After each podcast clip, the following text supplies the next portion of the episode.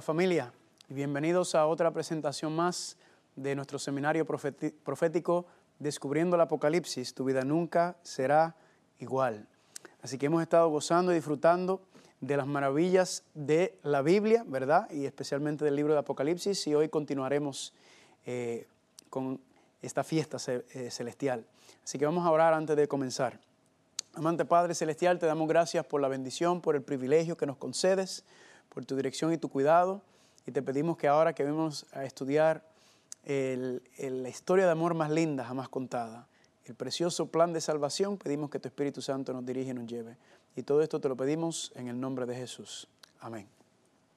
Muy bien, entonces durante estas, dos eh, durante estas presentaciones, que verdad, dos presentaciones anteriores que hemos tenido, hemos estado hablando sobre eh, cómo Dios, cómo Dios si, si la maldad surge si Dios creó la maldad, ¿verdad? Y vimos que la maldad no fue creada por Dios, sino fue por el enemigo, pero lamentablemente nuestros primeros padres entonces, eh, al obedecer al enemigo, entonces eh, no solamente le entregaron la gobernación de esta tierra, sino también que lamentablemente la infección, el, virus del pecado y de la maldad entró dentro de la raza humana.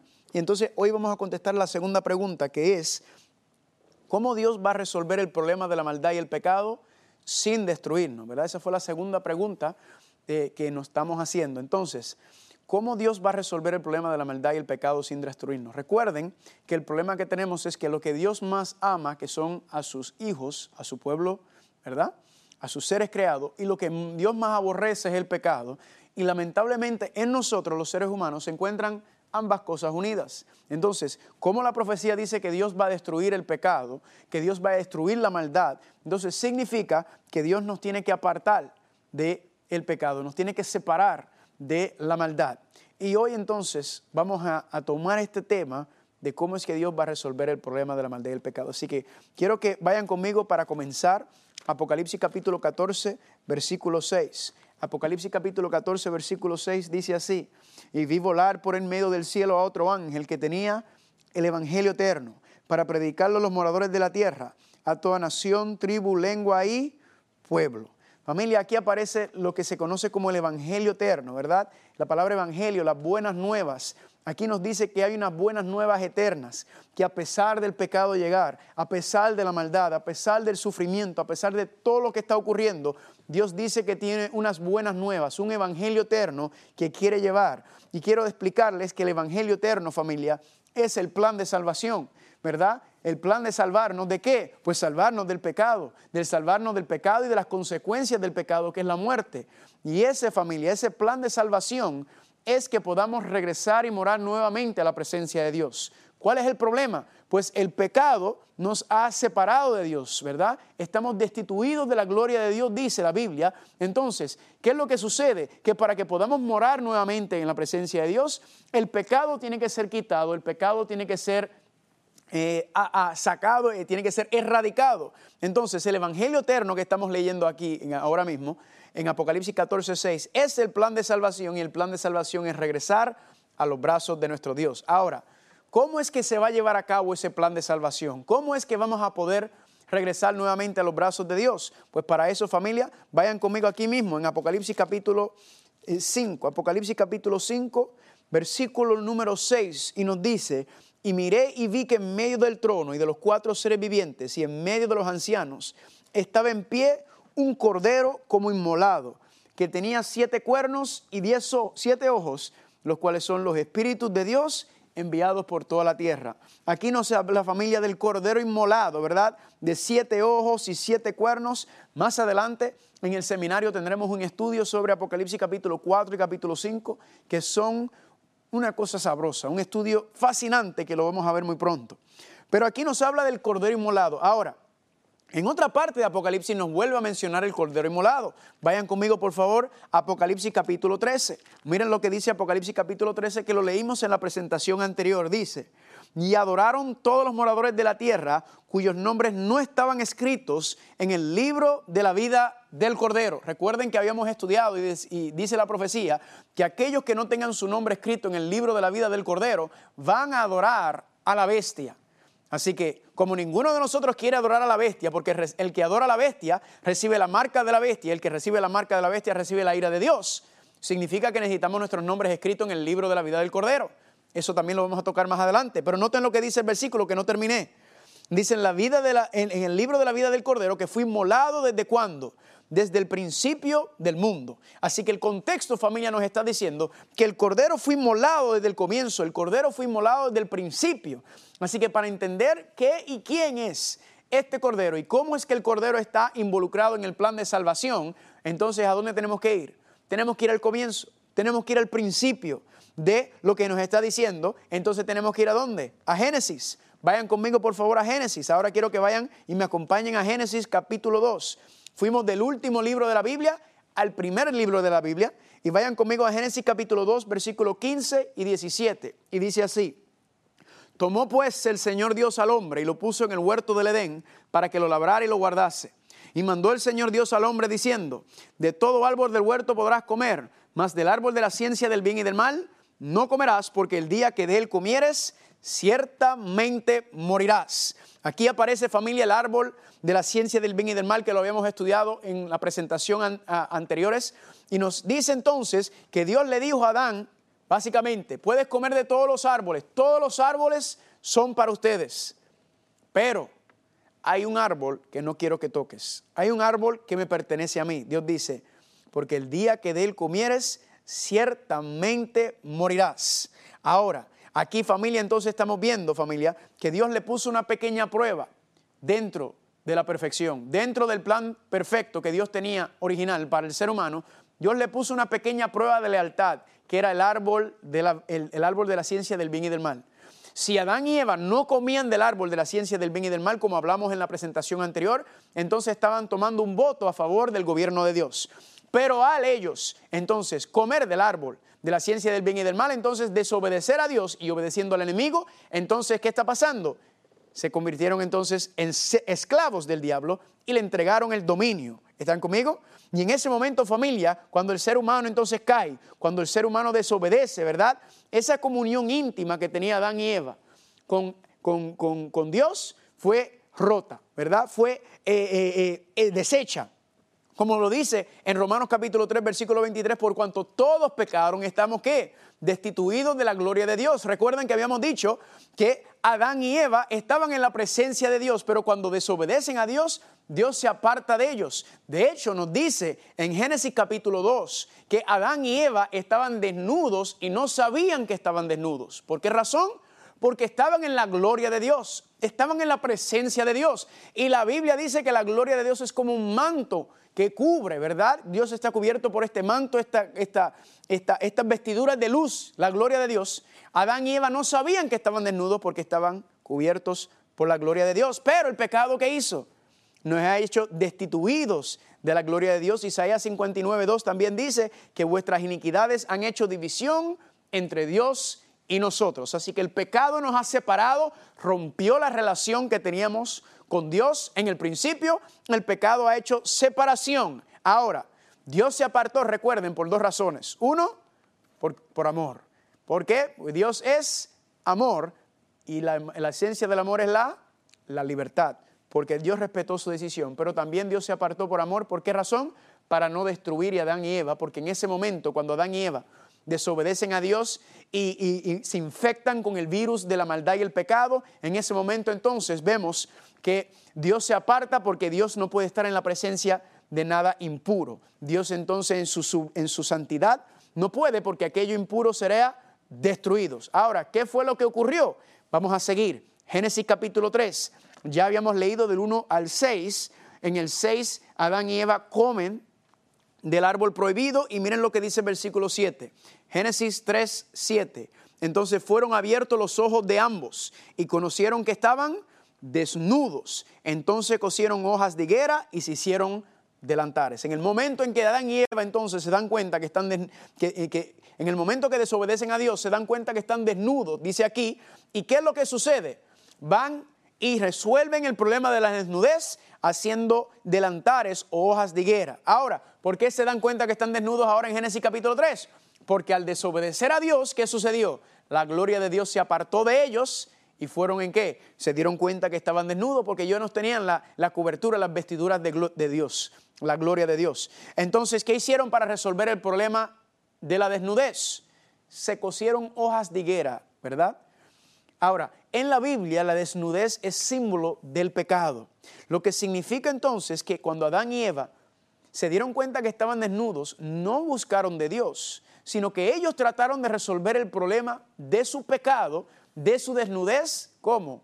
Cubriéndose por sus propios méritos. Es una representación del intento del ser humano de tratar de esconder, del intento del ser humano de tratar de evitar que eh, eh, eh, las consecuencias del pecado, de tratar de cubrir el pecado por su propia cuenta o por sus propios méritos. Pero la Biblia nos dice claramente que no hay nada escondido de Dios, que todas las cosas están desnudas y abiertas ante aquel que tenemos que dar cuenta. Eso se encuentra en Hebreos capítulo 4, versículo 12. Escúcheme bien familia.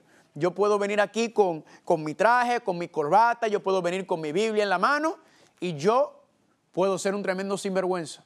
Yo puedo venir aquí, yo puedo hablar muy bonito y hablarle muchas cosas, pero yo puede ser que yo sea un hipócrita, ¿verdad? Yo puedo quizás engañarlos a ustedes, pero yo no puedo engañar a Dios, porque Dios me ve como yo soy. Todas las cosas están abiertas y desnudas ante aquel a quien tenemos que dar cuenta.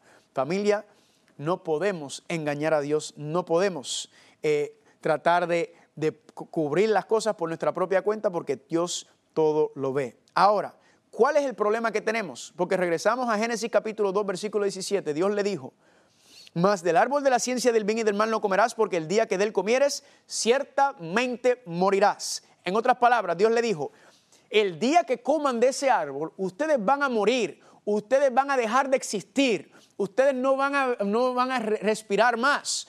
Y algunas personas se ponen un poco muy filosóficos de que qué quiere decir que iban a morir, porque Adán y Eva no murieron en ese día.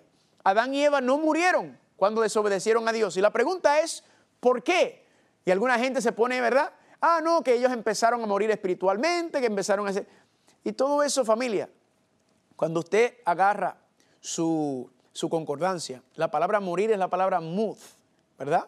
Y la palabra mud es muy interesante, se utiliza en muchas partes de la Biblia para explicar la muerte.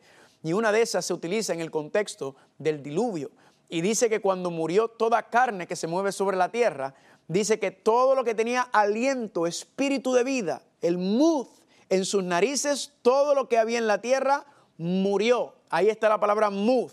En otras palabras, basado en el contexto de cuando se utiliza la palabra morir, que es la palabra hebrea muz, lo que significa es que morir es dejar de respirar, dejar de existir, dejar de ser. Ahora viene la pregunta, ¿por qué Adán y Eva no murieron en el día que desobedecieron a Dios? Porque Dios dijo, el día que me desobedezcan, el día que comen del árbol, van a morir, van a dejar de existir, la raza humana se extinguirá. Y la pregunta es, ellos no murieron en ese día. ¿Por qué no murieron en ese día? ¿Será que Dios le dejó pasar esa? ¿Será que Dios le dijo, no, le voy a dejar esta pasar para la próxima? Aquellos que son padres y madres, aquellos que son maestros o aquellos que están en, eh, cuidan de, de pequeños, y de cualquiera. Usted sabe que si usted pone una regla, usted tiene que ser fiel a esa regla, porque si usted no se mantiene firme y fiel a esa regla, usted pierde el respeto. Familia, la Biblia dice claramente en Números capítulo 23, versículo 19, que Dios no es hombre para que mienta, ni, ni hijo de hombre para que se arrepiente. Dios dijo y no lo hará. Si Dios habló, lo ejecutará. La pregunta, ¿por qué entonces Adán y Eva no murieron? ¿Por qué Dios no ejecutó la sentencia de muerte que tenía sobre Adán y Eva? Y la contestación, familia, se encuentra en Génesis capítulo 3, versículo 21. Y dice así, y el Señor Dios hizo al hombre y su mujer túnicas de pieles y los vistió. Sabroso. ¿Por qué? Porque aquí dice familia que Dios hizo al hombre y su mujer túnicas de pieles. Recuerden que en el versículo 7 ellos trataron de resolver el problema de la desnudez pero no funcionó. Ahora Dios le está diciendo que Dios es el que se va a encargar de cubrir la, desnudez de ellos con túnicas de pieles y los vistió. Ahora, aquí está la clave. ¿Por qué Adán y Eva no murieron ese día? Porque dice que se hicieron túnicas de pieles. Si se hicieron túnicas de pieles significa que algo tuvo que haber muerto en ese día para hacer una túnica de piel, no una túnica de hojas. Y la pregunta es, ¿qué fue lo que murió en ese día para hacer túnicas de pieles? Pues familia, proféticamente hablamos, podemos decir que qué?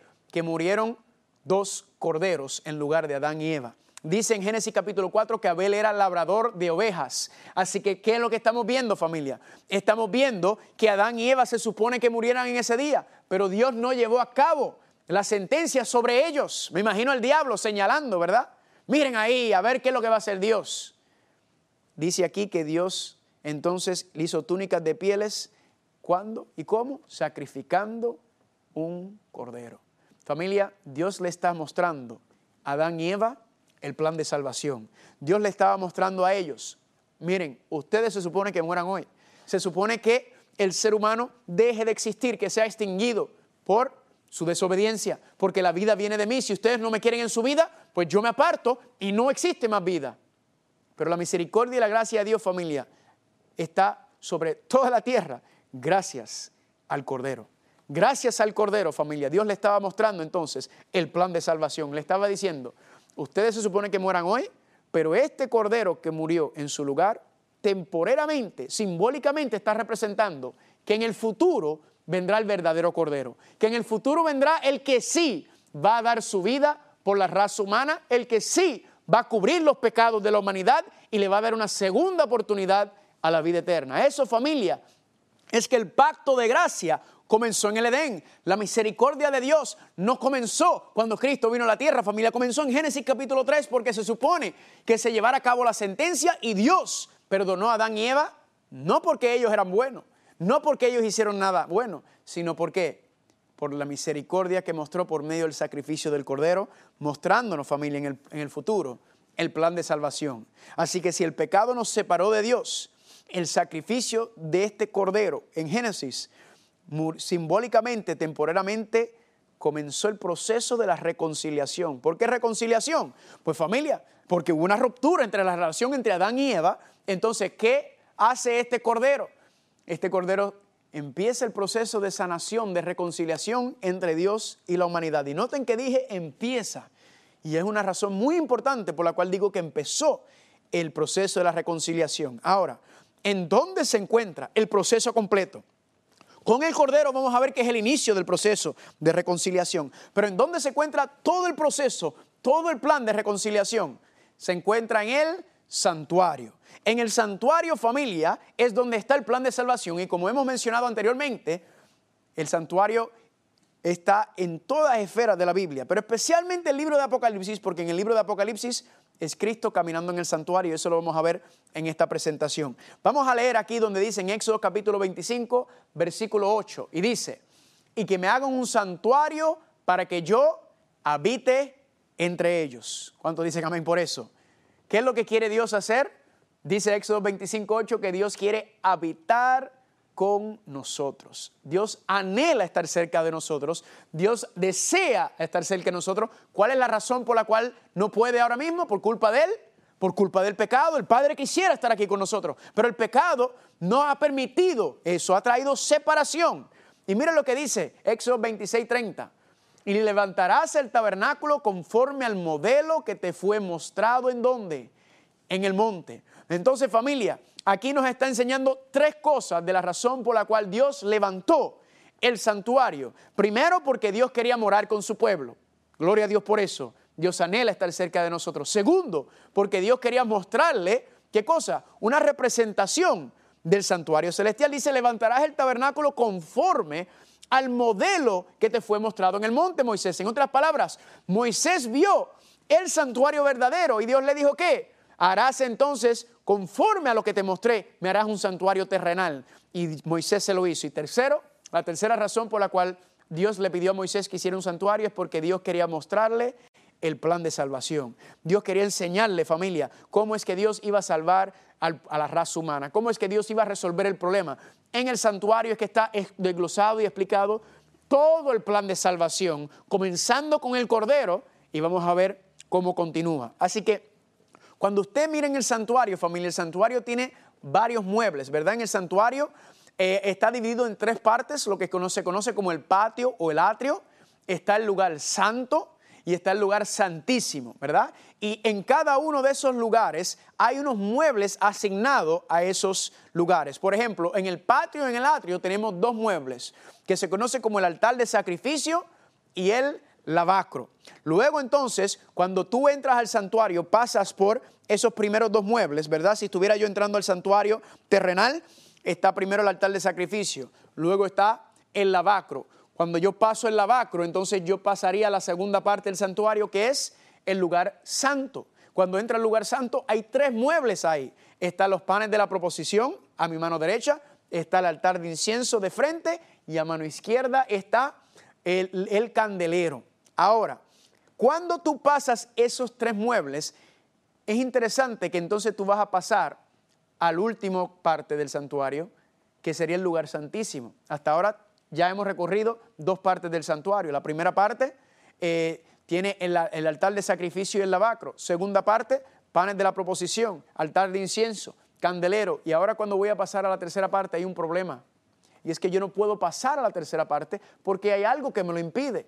¿Qué es lo que me impide pasar a la última parte del el santuario? Pues dice en Éxodo capítulo 26, versículo 33, y pondrás el velo debajo de los corchetes y meterás allí del velo adentro el arca del testimonio y aquel velo os servirá o os hará separación entre el lugar santo y el lugar santísimo. Familia, había un velo que dividía el lugar santo del lugar santísimo. Y dice el versículo que acabamos de leer que el propósito de ese velo era qué? Era separación entre el lugar santo y el lugar santísimo. ¿Por qué razón? Porque ¿quién estaba en el lugar santísimo, familia? Dios, el arca del pacto, y si recuerdan, estudiamos que el arca del pacto representa el trono de Dios, de donde Dios gobierna el universo, el arca del pacto en el lugar santísimo era una figura, una sombra, una demostración, un tipo del verdadero trono de Dios que se encuentra en el santuario celestial. Entonces Dios le pidió entonces que le haga un santuario para mostrarle el plan de salvación de cómo regresar y el velo entonces estaba ahí impidiendo, protegiéndonos a nosotros, de hecho. El propósito del velo era cuidar y proteger al pueblo de la gloria de Dios que estaba en el lugar santísimo. ¿Y cuál era el velo y cuál era el mueble que estaba dentro del lugar santísimo? Pues ya lo sabemos. El arca del pacto, ¿verdad? Representando el trono de Dios y qué está dentro del arca del pacto? Los diez mandamientos como ya habíamos estudiado. Aparte familia de los seis muebles que les acabo de mostrar o de mencionar, también habían dos tipos de servicio dos tipos de servicio que se hacían. Uno era un servicio diario o continuo y uno era un servicio anual. Hoy solamente le voy a mencionar un poco sobre el, servicio diario y continuo. Más adelante estaremos hablando sobre el servicio anual que se hacía en el santuario. Porque recuerden, el plan de salvación está desglosado, detallado dentro del santuario. Ahora, ¿qué ocurría con el servicio o el sacrificio eh, continuo o diario? Bien sencillo. La persona venía con su cordero, ¿verdad? Un cordero es un bebé, ¿verdad? un bebé oveja. Y tú venías con el cordero al santuario. ¿Y qué tú hacías? Tú traías el cordero ante la puerta y venía ante el sacerdote. Y tú venías y ponías, el sacerdote te aguantaba el cordero y tú venías y ponías tus manos sobre la cabecita del cordero. ¿Y qué tú hacías? dice que tú confesabas tus pecados sobre él, confesabas tus pecados sobre ese animal inocente. ¿Y qué, qué, qué sucedía? Simbólicamente tus pecados eran traspasados a ese animal inocente. Ese animal que no hizo nada malo, ese animal que se crió en tu casa, ese animal que era eh, eh, eh, la mascota de, tu, de tus hijos. Ahora tú tienes que llevarlo al santuario, poner tus manos sobre él, confesar tus pecados y ahí era inmolado o degollado ese animalito inocente. ¿Qué hacían? El sacerdote tomaba la sangre de ese animalito, ¿verdad? Se, se, picaba en pedacitos, se ponía sobre eh, el, el altar de sacrificio, se le sacaba lo que no servía. Y esa sangre, interesante notar, esa sangre entonces era tomado y llevado dentro del lugar santo. ¿Y qué sucedía? Que el sacerdote tomaba la sangre de ese animal inocente que acaba de morir y lo esparcía hacia el arca del pacto. Pero ¿por qué no llegaba la sangre al arca del pacto? Muy sencillo, no llegaba al arca del pacto porque había un qué?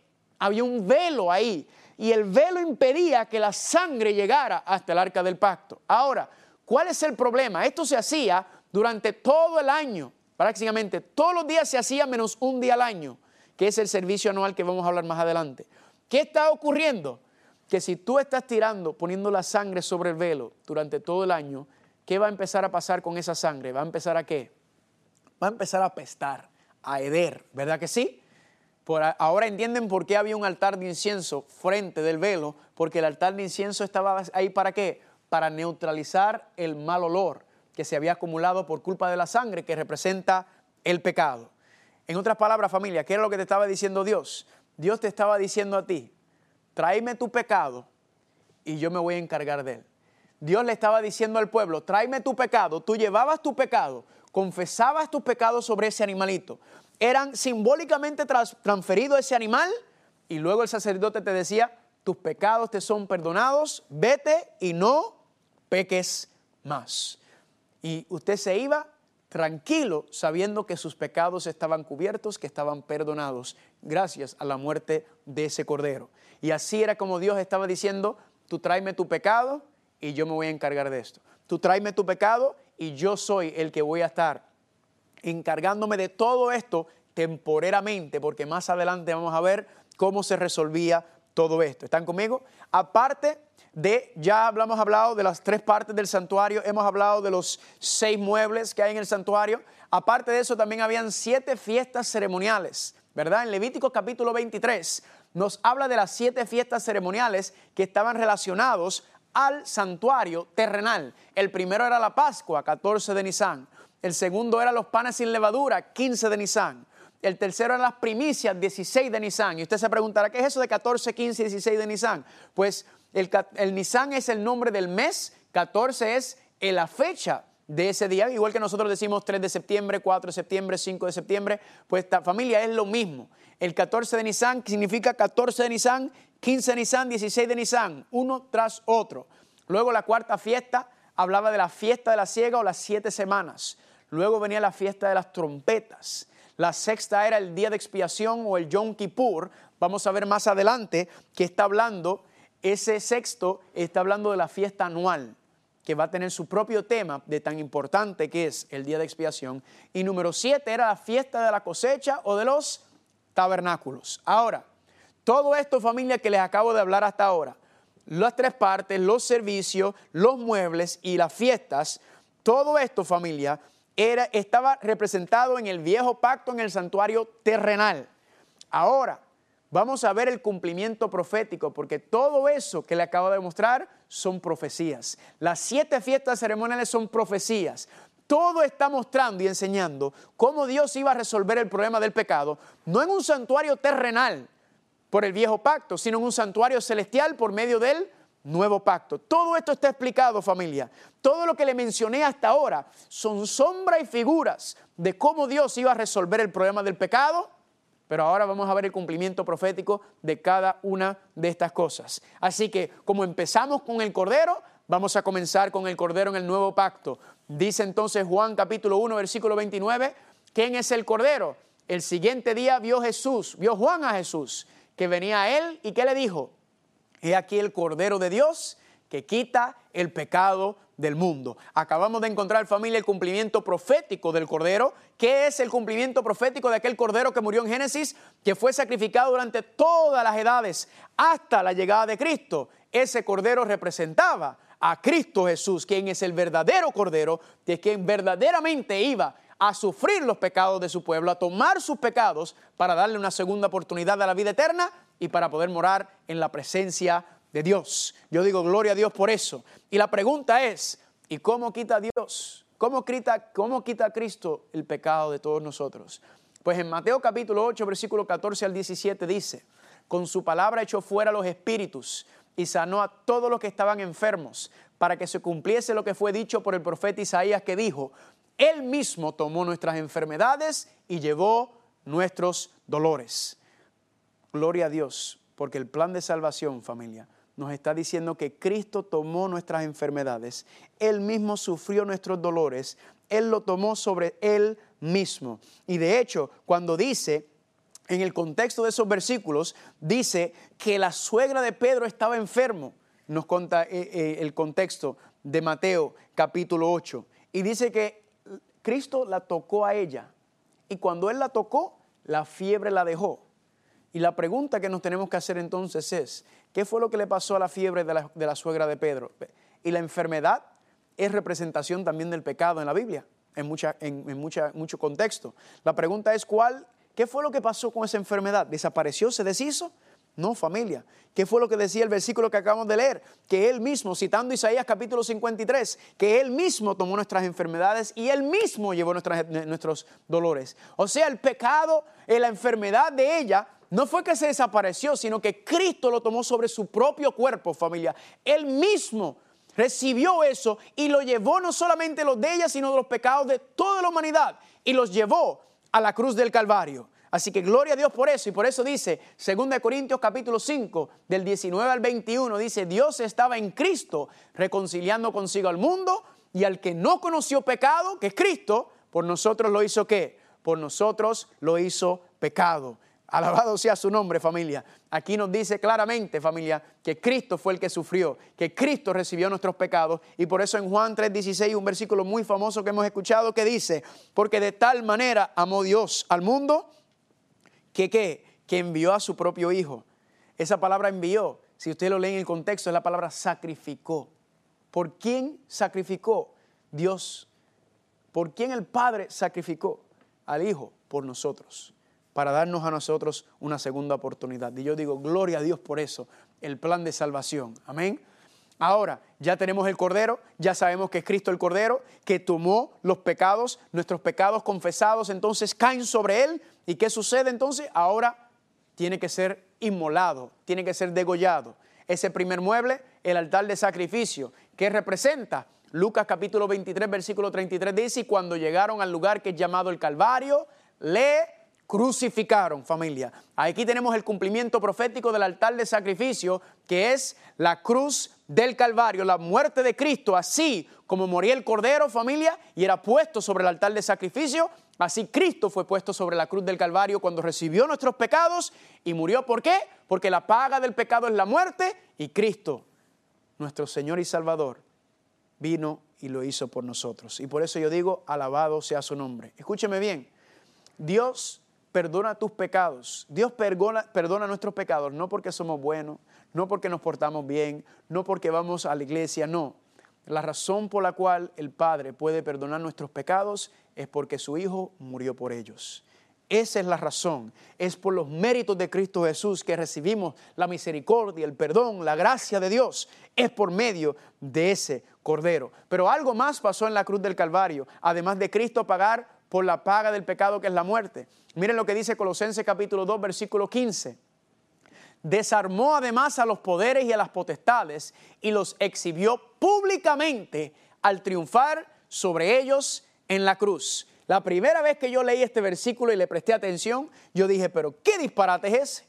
¿Cómo es posible que la cruz del Calvario, Cristo exhibió públicamente al enemigo al triunfar sobre ellos en la cruz. ¿Cómo es que la cruz del Calvario es un triunfo? Y dice que los exhibió públicamente. Esa palabra es la que se utiliza en el contexto de un general o de un rey que viene de una guerra y cuando llega ese rey o ese general se le recibe con toda fiesta, todo el pueblo lo recibe. Eso es lo que está diciendo ahí en Colosenses capítulo 2.15, que los exhibió públicamente al triunfar sobre ellos en la cruz. Y la pregunta es cómo es posible que la cruz sea un triunfo, una victoria.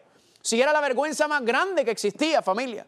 Cristo no estaba colgando en, ese, en esa cruz con un pañuelo como lo presentan, familia. Nos dice la profecía que Cristo estaba desnudo.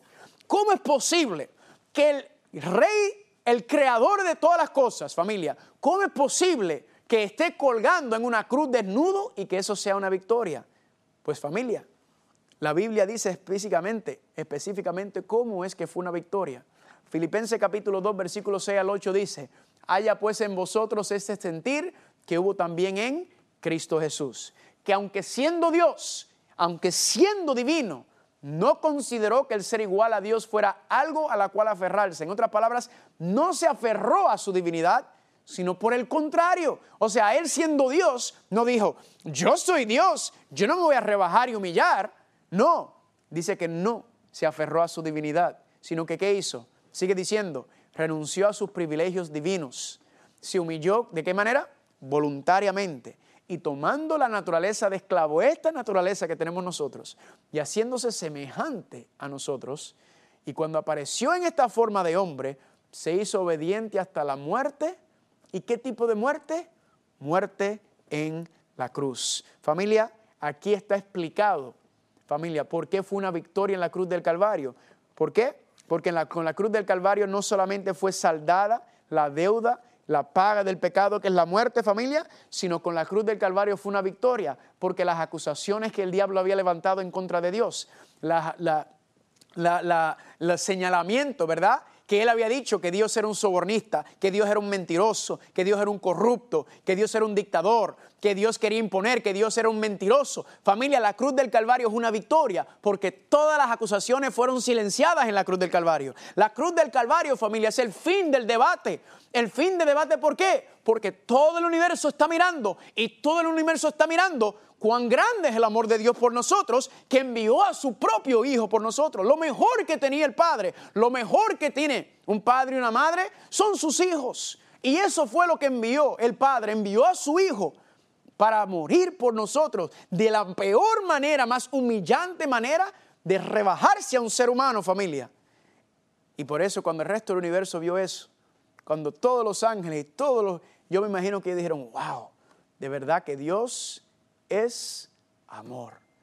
Y todo lo que el diablo había acusado a Dios, todos los señalamientos que el diablo le había hecho a Dios, familia, en ese momento se le viró la torta, como decimos. Y todo fue, él estaba hablando de él mismo. El diablo estaba señalando su propio carácter al acusar a Dios. Y eso es lo que hace mucha gente también. Cuando señalan y acusan a la otra gente, a veces el dedo tiene que ir para acá.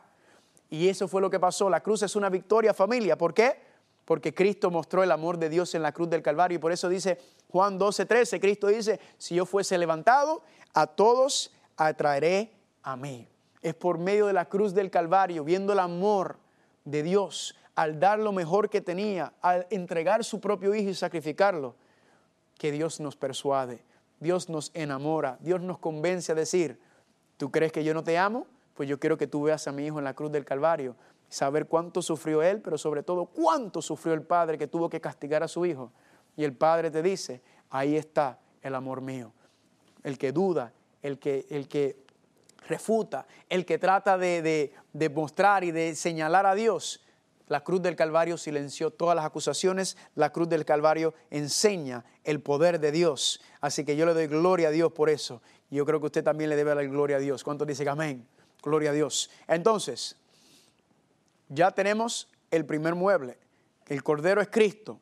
El primer mueble en el, patio es la cruz del Calvario. El segundo mueble, ¿cuál es? El segundo mueble entonces viene a ser el lavacro. Ahora, si el primer mueble es la cruz del Calvario y Cristo murió por nuestros pecados, el segundo mueble es la cruz del Calvario, entonces, ¿qué tiene que representar la cruz del eh, perdón, el, el lavacro? La cruz del Calvario, el primero el lavacro. Pues familia, según Romanos capítulo 6 del 3 al 6, el lavacro representa la resurrección de Jesucristo. Y me gusta cómo se utiliza el lavacro, porque el lavacro e, es, agua, ¿verdad? Y se limpiaba y se purificaban los sacerdotes. Se lavaban las manos y los pies antes de entrar al santuario. Si no lo hacían, no podían entrar, porque estaba la presencia de Dios y podían ser destruidos. Noten qué lindo y qué interesante entonces, que Cristo muere con nuestros pecados, pero cuando resucita y se levanta, dice que representa el lavacro, la limpieza. Cristo resucitó sin una mancha de pecado como había sido. Porque los pecados no eran de Él, eran nuestros. Y por eso fue que la muerte no lo pudo retener. ¿Por qué? Porque no eran de Él. Entonces Él resucitó con, un cuerpo, familia, sin pecado, completamente nuevo y restaurado. ¿Cuántos dicen amén? Gloria a Dios. Ahora, si tú pasas los primeros dos muebles del lugar del atrio, ¿verdad? El altar de sacrificio, el lavacro. ¿Cuál es el próximo mueble en el plan de salvación? Pues cuando digo la próxima parte, pues usted entonces entra en dónde? En el lugar santo. Ahora, ¿será que aparece Cristo en el lugar santo? ¿Será que aparece Cristo? Porque no puede ser en el santuario terrenal. Pues vayan conmigo a Apocalipsis capítulo 1, quiero mostrarle esto. Apocalipsis capítulo 1, vayan conmigo por favor y les quiero mostrar. Apocalipsis capítulo 1, versículo número 10. Mira lo que dice el apóstol Juan. Yo estaba en el Espíritu en el día del Señor y oí detrás de mí una gran voz de trompeta que decía, yo soy el alfa y el omega, el primero y el último. Ahora pasemos al versículo 12.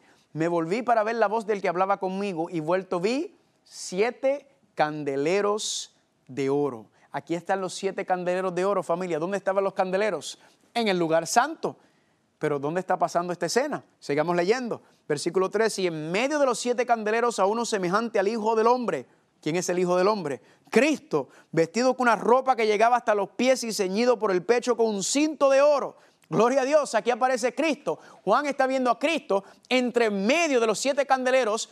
Tiene que estar en el lugar santo, pero la pregunta es, ¿en qué santuario en el lugar santo? ¿Cuál usted cree que pueda estar Cristo? Pues vamos a ver qué dice el versículo número 17. Cuando le caí, cuando le, cuando le di, caí como muerto a sus pies y él puso su diestra sobre mí, diciéndome, no temas, yo soy el primero y el último. Y aquí está la clave, versículo 18, el que vivo y estuve muerto, mas he aquí que vivo por los siglos de los siglos. ¿Qué dice aquí? El que vivo y estuve muerto. Gloria sea el nombre de Dios, nos está diciendo este versículo, que Cristo estaba muerto, y estaba vivo después de haber muerto, ¿verdad que sí? Resucitó. Así que esta escena tiene que estar pasando después de cuándo? Después de la resurrección de Cristo, cuando sube a dónde? Pues tiene que subir al lugar santo, en el santuario no terrenal, sino en el santuario celestial. ¿Y cómo lo confirmamos? Pues fácil, el libro de Apocalipsis fue escrito aproximadamente en el, en el año 90 antes eh, después de Cristo, Ano Domani. La pregunta que le tengo que hacer, el santuario fue destruido. El santuario terrenal fue destruido en el año 70. Así que esto no puede estar ocurriendo en el santuario terrenal, sino que esto tiene que estar ocurriendo ¿dónde? En el santuario celestial. ¿Cuántos dicen amén? Miren conmigo ahora, vayan conmigo a Apocalipsis capítulo 8. Miren esto, Apocalipsis capítulo 8, para confirmarlo. Y dice, otro ángel vino entonces y se paró ante el altar con un incensario de oro y se le dio mucho incienso para añadirlo a las oraciones de todos los santos sobre el altar de oro que estaba donde? Delante del trono. ¿En dónde estaba el altar de oro, el altar de incienso que estaba en el lugar santo?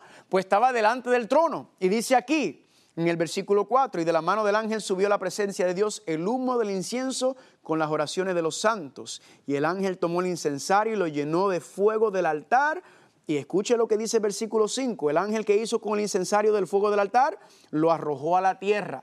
Si lo arrojó a la tierra, significa que esto no puede ser el altar de incienso del santuario terrenal nuevamente, tiene que ser el santuario celestial. El ángel toma el incensario del lugar santo y ¿qué hace? Lo tira a la tierra. Gloria a Dios. Así que estábamos presentando lo que le había mencionado anteriormente, Cristo caminando por medio del santuario, Cristo llevando a cabo el plan de salvación él mismo no en un santuario terrenal, sino en un santuario celestial. Ahora, para pasar del lugar santo al lugar santísimo, que es la última parte del santuario, ya habíamos hablado que no puedes pasar directamente, sino había que, había un velo, ¿recuerdan el velo que había ahí? Pues familia, que si todo esto tiene representación y símbolos, la pregunta es, ¿qué representa el velo? Pues miren lo que dice Hebreos capítulo 10, versículo 19, 19 y 20. Así que hermanos, teniendo libertad para entrar en el lugar santísimo por la sangre de Cristo, por el camino nuevo y vivo que Él nos consagró a través del velo, esto es que su carne. Familia, ¿qué dice el, apóstol Pablo en Hebreos? Que el velo representa qué cosa? La carne de Cristo. ¿Qué era lo que se hacía con el pecado? Se ponía sobre el velo. ¿Verdad? Caía sobre el velo cuando se esparcía hacia el lugar santísimo. ¿Y qué ocurre entonces? El velo, familia, tomando el pecado, la sangre representa que el velo era la carne de Cristo Jesús. ¿Qué nos está diciendo esto, familia? Que el pecado trajo separación entre Dios. Pero cuando el velo cayó sobre Cristo Jesús, familia, significa, familia, ese velo nos dice la profecía, que ese velo fue roto cuando Cristo murió en el sacrificio de las tres de la tarde representando qué? Ese velo se rasgó, ese velo se rompió, que es la carne de Cristo. ¿Qué está representando? Significa que la separación o la división que existía entre la humanidad y la divinidad fue reconciliada por medio de Cristo Jesús. Ya no hay separación entre Dios y el hombre, sino que ahora Cristo Jesús, ¿qué ha hecho? Ha roto esa separación y gracias a su sacrificio y su entrega, ahora nosotros podemos venir confiadamente al trono de la gracia porque Cristo nos está representando. Por eso dice Romanos capítulo 5, versículo 1, dice que somos justificados. Es una palabra eh, teológica que significa perdonados, justificados por la fe. Tenemos paz para con Dios por medio de nuestro Señor, ¿quién? Por medio de nuestro Señor Jesucristo. Gloria a Dios. Cristo nos ha traído paz con el Padre. Cristo ha traído paz entre la humanidad y la divinidad. Y nuevamente, familia, estamos reconciliados. Gloria a Dios. Ahora, haber pasado por el lugar santo, pasado el velo, ahora pasamos al lugar santísimo. ¿Y qué estaba en el lugar santísimo? El arca del pacto. ¿Será que aparece el arca del pacto? El lugar santísimo el santuario celestial en el libro de Apocalipsis. Claro que sí, vayan conmigo por favor. Apocalipsis capítulo 11, versículo 19 dice, y el templo de Dios fue abierto en la tierra. No, no fue en la tierra, dice aquí. El templo de Dios fue abierto en el cielo y el arca de su pacto se veía en el templo. Juan entonces, familia en visión, él ve el templo de Dios en el cielo y él ve el arca del pacto. Pero ya sabemos que el arca del pacto representa qué? Representa el trono de Dios. Así que Juan, ¿qué está viendo? Juan está viendo el trono de Dios en el santuario celestial. Y por eso yo digo, gloria a Dios por lo que está ocurriendo aquí, lo que está explicando la Biblia. Amén. Y eso familia entonces nos está llevando a entender y saber que todo el plan de salvación no se lleva a cabo en un santuario terrenal, no se lleva a cabo en un viejo pacto aquí en la tierra, sino que se está llevando a cabo en un santuario celestial. Se está llevando a cabo por nuestro Salvador Cristo Jesús, que está dando cada paso. Y la pregunta que nos hacemos es entonces, ¿y dónde se encuentra Cristo Jesús ahora mismo? Pues mire, vayan conmigo a Hebreos capítulo 12. Yo quiero que usted vea este versículo conmigo. Hebreos capítulo 12, versículo 2. Quiero que lo vea conmigo. Y cuando lo vea, vamos a leerlo. Dice Hebreos 12, 2. Puesto pues los ojos en Jesús, el autor y consumador de la fe, el cual por el gozo puesto delante de él, sufrió la cruz, menospreciando el oprobio, y se sentó a la diestra del trono de Dios. Y yo digo, alabado sea el nombre de Dios. ¿Dónde está Cristo Jesús ahora mismo, familia? Aquí dice que está sentado a la diestra del trono de Dios. Está con su Padre, familia, haciendo qué? Ya habíamos visto, está intercediendo, está invocando, está eh, eh, abogando por su pueblo. Eso lo vamos a ver más adelante porque a veces la gente se pregunta, ¿y qué está haciendo Cristo en el cielo? Pues ya sabemos dónde está. Y la diestra significa que es una forma de intercesión por la raza humana. Pero me gusta aquí, porque a veces yo me he preguntado y me preguntaba, y ven acá, ¿cómo es posible que Cristo Jesús haya, haya pasado por lo que pasó? ¿Por qué lo hizo? Y yo tuve una época en mi vida en donde yo era agnóstico, no puedo decir ateo, porque verdaderamente ni me importaba si existía Dios o si no importaba. Yo era, no quería saber nada de Dios, no me importaba Dios. Pero como habíamos mencionado en el primer tema, cuando yo vi la evidencia histórica de que Cristo verdaderamente vivió sobre esta tierra, cuando yo vi historiadores griegos, hebreos, eh, romanos, paganos, explicar que lo mismo que dice la Biblia es exactamente lo que pasó con Cristo Jesús, yo me pregunté, entonces, ¿por qué lo hizo? Porque está claro, hasta ese momento yo pensaba que Cristo era un mito, ¿verdad? Que era este Señor que existió y que sí, que se le, eh, se le, exageraba y se le daban atributos divinos, pero que verdaderamente no lo era. Cuando yo veo el contexto histórico y yo veo la evidencia histórica junto con lo que dice la palabra de Dios, yo me pregunté cómo fue que Cristo aguantó y soportó eso. Pues familia, aquí lo dice, por el gozo puesto delante de él, sufrió la cruz, menospreciando la vergüenza o el oprobio. En otras palabras, familia, Cristo, cada vez que le daban un puño, cada vez que le escupían en la cara, cada vez que le metían un clavo en las manos, cada vez que le daban un fuetazo de los romanos que con la pela que le dieron eso le arrancaba los pedazos, cada vez familia que le clavaban la cruz, cada vez que, le que, tenía, les petaron la, la corona de espinas y se la enterraban con cada palo que le daban en la cabeza. Cada vez familia que hacía eso, la pregunta es cómo fue que Cristo aguantó por el gozo puesto delante de él. En otras palabras, el Padre le estaba mostrando en aquel glorioso día, cuando todos los redimidos iban a estar sobre el mar de vidrio, en aquel día cantando el cántico de Moisés y el cántico del Cordero. Y Cristo en ese momento, familia, iba a ver el fruto de su entrega, iba a ver lo que pagó, iba a ver y disfrutar y ver la cara y el gozo de todos los redimidos de todas las edades. Por eso fue que aguantó, por eso fue que soportó. Y por eso, familia, estamos nosotros gozosos, deleitándonos en las cosas que Cristo ha hecho por nosotros y en cómo Cristo cumple su palabra, cumple su propósito con nosotros. Amén. Ahora, les había mencionado que las siete fiestas también eran siete profecías, ¿verdad? Y cada una de esas fiestas tenía un cumplimiento profético. La primera, la Pascua, representando la muerte de Cristo. La segunda, los panes sin levadura, representando Jesucristo que estuvo en la tumba y no vio corrupción su cuerpo. La tercera, las primicias, la resurrección de Jesucristo. La próxima fiesta, el Pentecostés, los 50 días, el derramamiento del Espíritu Santo, de eso vamos a hablar más adelante. La otra fiesta, la fiesta de las trompetas, Pregunta, ¿aparecen siete trompetas en Apocalipsis? Claro que sí. El, sexto, el día de la expiación, el día del juicio. Vamos a ver que ese día es el día anual, la fiesta anual, el Yom Kippur. Ahora se convierte en un proceso, ¿verdad? Como todo lo demás es un, proceso, un juicio que tiene tres etapas. Y la última fiesta es la fiesta de los tabernáculos. La fiesta de los tabernáculos se cumple en dos etapas. Primero, cuando Cristo regrese, ¿verdad? Para llevarnos a nuestra patria celestial. Y segundo, está explicado en Apocalipsis capítulo 21, versículo 3, cuando dice que Dios morará con ellos y Él mismo será su Dios y ellos, Dios será nuestro tabernáculo. Y por eso yo digo, gloria a Dios, familia. Gloria a Dios por el plan de salvación y la pregunta que nos tenemos que hacer entonces es, ¿cómo puedo yo regresar a los brazos de nuestro Padre Celestial? Pues Cristo dice que carga tu cruz y sígueme. ¿Y sigo, te sigo a dónde? Cristo dice, carga tu cruz. Y tú dices, ¿a dónde quieres que Cristo te siga? ¿Al supermercado, al Walmart? ¿A dónde tú quieres que yo vaya? Pues Cristo, ¿qué dice en Juan capítulo 14 del, 14, del 4 al 6? Yo soy qué cosa? El camino, la verdad y la vida. Así que nos está diciendo, yo soy el camino. Pero el camino dónde? Nadie viene al Padre sino por mí. ¿A dónde es que nos está llevando Cristo? ¿Cuál es el camino que quiere llevarnos? Pues nos quiere llevar de regreso a la presencia del Padre. Cristo quiere llevarnos para que estemos nuevamente unidos, reconciliación total en el final, cuando estemos en presencia del Padre, familia. Y eso es lo que dice Primera de Pedro, capítulo 3, versículo 18, porque también Cristo padeció una sola vez por los pecados, el justo por los injustos, para hacer qué?